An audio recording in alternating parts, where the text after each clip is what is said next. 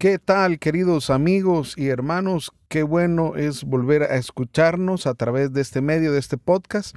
Hoy la palabra clave será alegrarnos. ¿Por qué Jesús nos va a insistir en que debemos alegrarnos y alejar el temor. Eso lo vamos a descubrir hoy a través de la lectura de la palabra, hoy que estamos en la octava de Pascua, día lunes, y nos vamos a dejar iluminar por esta alegría que nos da la palabra de Dios, de acuerdo y conforme al Evangelio según San Mateo, en el capítulo 28 leeremos del versículo 8 al versículo 15, y desde luego lo vamos a hacer en el nombre del Padre, del Hijo, del Espíritu Santo. Amén.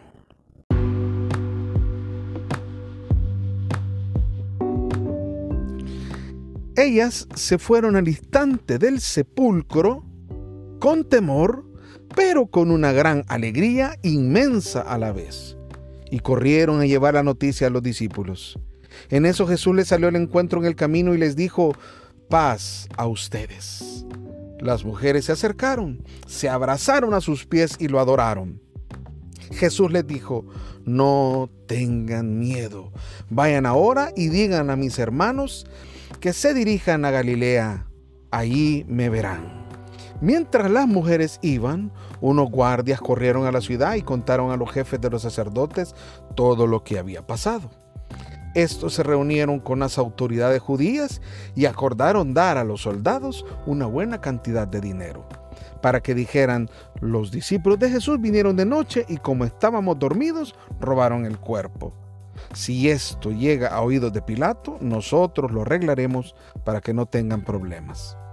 Los soldados recibieron el dinero e hicieron como les habían dicho. De ahí salió la mentira que ha corrido entre los judíos hasta el día de hoy palabra del Señor. Gloria y honor a ti, Señor Jesús. De acuerdo al relato del evangelista San Mateo, las mujeres han ido a embalsamar el cuerpo de Jesús y sorpresa, se encuentran que el sepulcro está vacío y un ángel les anuncia que eh, eh, el que estaba en el sepulcro, el que yacía muerto, ya no está. Y este ángel les invita a que vayan y comuniquen una buena nueva a sus discípulos, a los discípulos de Jesús. En esta intención van ellas al instante y van mm, con una mezcla de sentimientos. Miren ustedes aquí, dice, una alegría inmensa. Claro, ¿por qué tenían una inmensa alegría? Porque Jesús ya no estaba en el sepulcro, porque Jesús ya no estaba ahí. Pero al mismo tiempo dice que también tenían un gran temor. ¿Y cuál era el temor? El temor era que Jesús ya no estaba en el sepulcro. ¿Cómo es posible que una misma noticia nos pueda causar temor y alegría al mismo tiempo? Es curioso, ¿no? Es curioso porque cuando nos enfrentamos a la incertidumbre, a lo desconocido, a lo que no sabemos, a lo que está por venir, creo que tenemos esa mezcla no siempre es un sentimiento completo.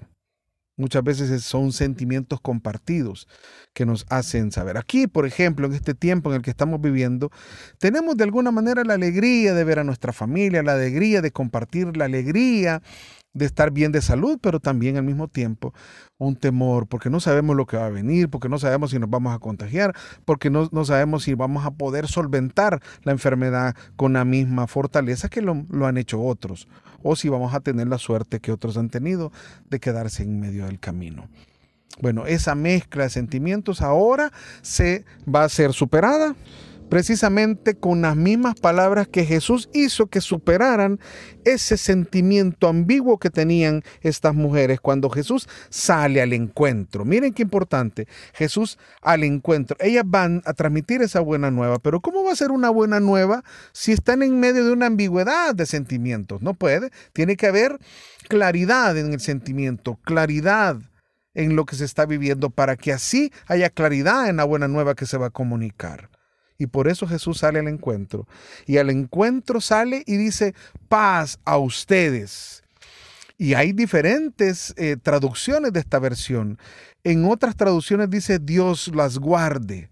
Y en otras traducciones todavía más interesante dice, alégrense. ¿Qué quiere decir que el sentimiento no tiene que ser mezcla de temor y miedo con alegría sino tiene que ser alegría, paz. Una invasión de Dios en nuestro corazón es lo que nos debe de dar realmente un sentimiento de alegría y de paz. Dios está aquí. Dios está vivo, Jesús está vivo, Jesús ha vencido la muerte, Jesús ha vencido la oscuridad, Jesús ha vencido el pecado. Y Él está vivo en medio de nosotros. Aunque hayan noticias después que quieran desvirtuar, creo que no hay una noticia que haya querido ser desvirtuada mucho más que de la resurrección de Jesús. Y dice aquí que las autoridades se pusieron de acuerdo para tratar de desvirtuar aquel mensaje que los soldados, pero miren qué irónico, los soldados iban a dar testimonio, llegaron a decir algo y entonces miren cómo se va a sostener esta mentira. A decir, los discípulos se llegaron a robar el cuerpo mientras estábamos dormidos. Bueno, ¿cómo es eso? ¿Cómo que estando dormidos van a ser testigos de que los discípulos se habían robado el cuerpo? ¿Se dan cuenta? No se puede sostener. No se puede sostener una, una mentira, una difamación. Lo que sí se puede sostener, hermanos, es que Jesús está vivo y Jesús quiere hacer algo especial y diferente en tu vida. Solo abre tu corazón y deja que el Jesús que está vivo, que está resucitado y lleno de poder, invada tu vida y le dé sentido, un nuevo sentido, Jesús ha venido aquí para romper nuestra antigua vida y darnos una vida nueva en Él. Disfrútala, disfrútala y comparte la noticia de que Jesús está más vivo que nunca. Que Dios te, te, bendiga, querido hermano. Y no olvides, por favor, grabar en tu corazón que la palabra de Dios es palabra que renueva.